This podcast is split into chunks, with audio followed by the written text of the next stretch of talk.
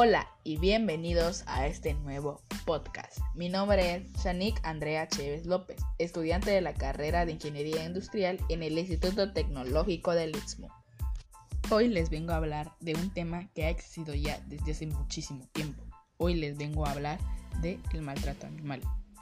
A lo largo de la historia se ha comprobado que el animal más peligroso del planeta es el ser humano, sin hacer distinción entre hombre y mujer, el ser humano en general.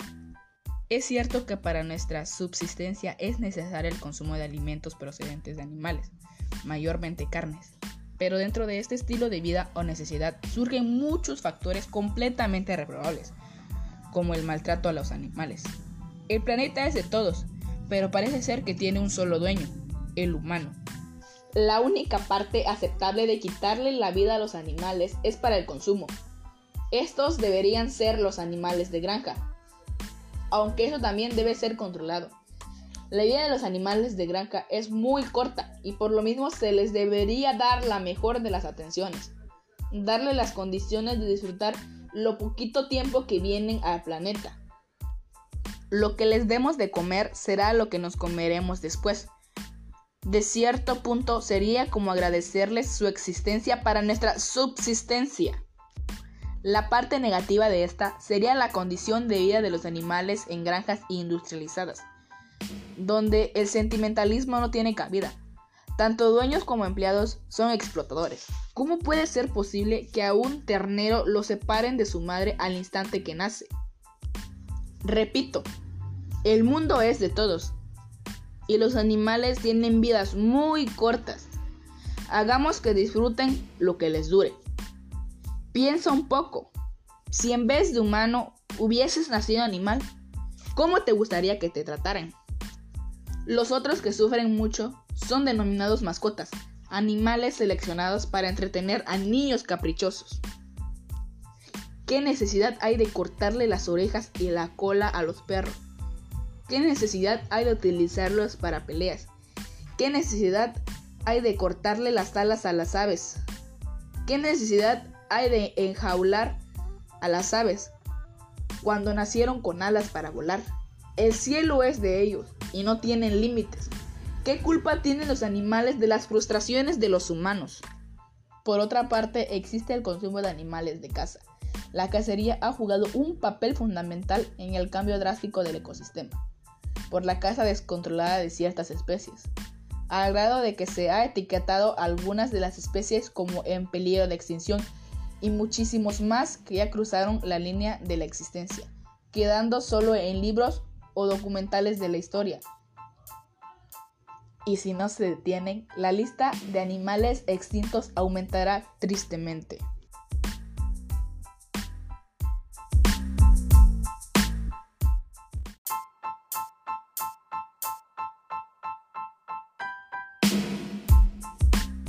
¿Qué necesidad de comer un armadillo si se puede comer un pollo?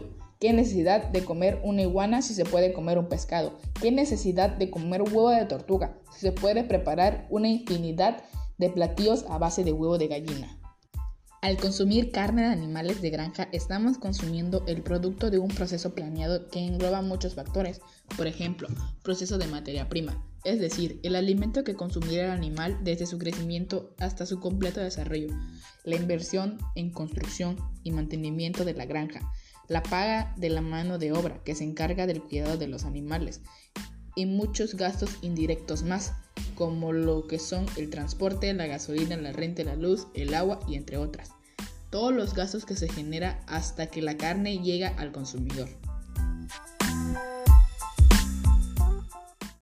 Siguiendo este proceso no se pone en riesgo la extinción de los animales que se consumen, ya que mantienen ciclos.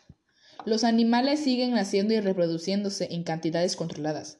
Además, mantiene una derrama económica activa para todos los involucrados, como son el agricultor, el que cultiva los granos para el alimento de los animales, el arrendatario de la maquinaria agrícola, el chofer de la maquinaria y su ayudante, la tienda que vendió la maquinaria, los empleados de la tienda, la fábrica que fabricó la maquinaria, los obreros de la fábrica, el mecánico que le da mantenimiento a la máquina, el ayudante del mecánico, las tiendas refaccionarias donde se encuentran las piezas para la máquina, los empleados de la tienda refaccionaria, los obreros que levantan la cosecha, las tiendas que venden los utensilios para el almacenamiento de granos, los obreros que procesan los granos hasta obtener un alimento específico, el transportista que conduce los alimentos hasta su punto de venta o veterinaria, el dueño de la veterinaria, como son el agricultor, el que cultiva los granos para el alimento de los animales, el arrendatario de la maquinaria agrícola,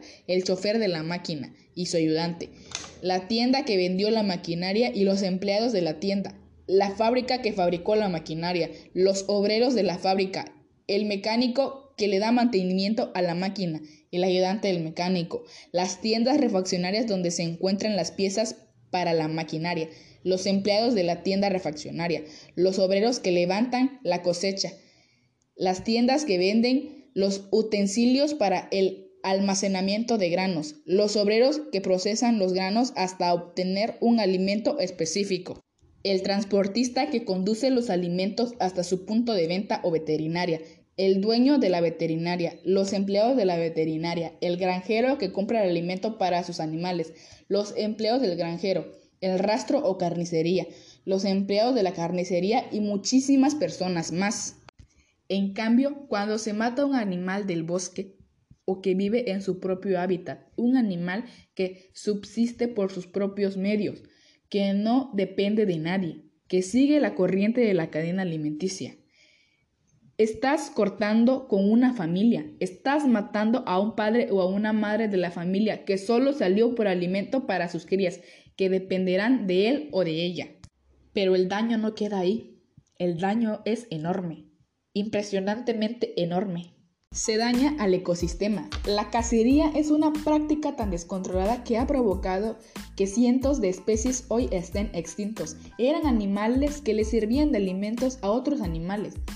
Estos otros, al no encontrar más con su alimento, comenzaron también a extinguirse, haciendo más grande la cadena de extintos y sigue en aumento, provocando un desequilibrio en el ecosistema, dando lugar al aumento de conflicto que le hemos provocado a la naturaleza. Es por eso que vemos y sufrimos tantos cambios climáticos, estos desastres naturales que no podemos detener, pero que somos parte de su provocación, o somos completamente la única parte que lo provoca.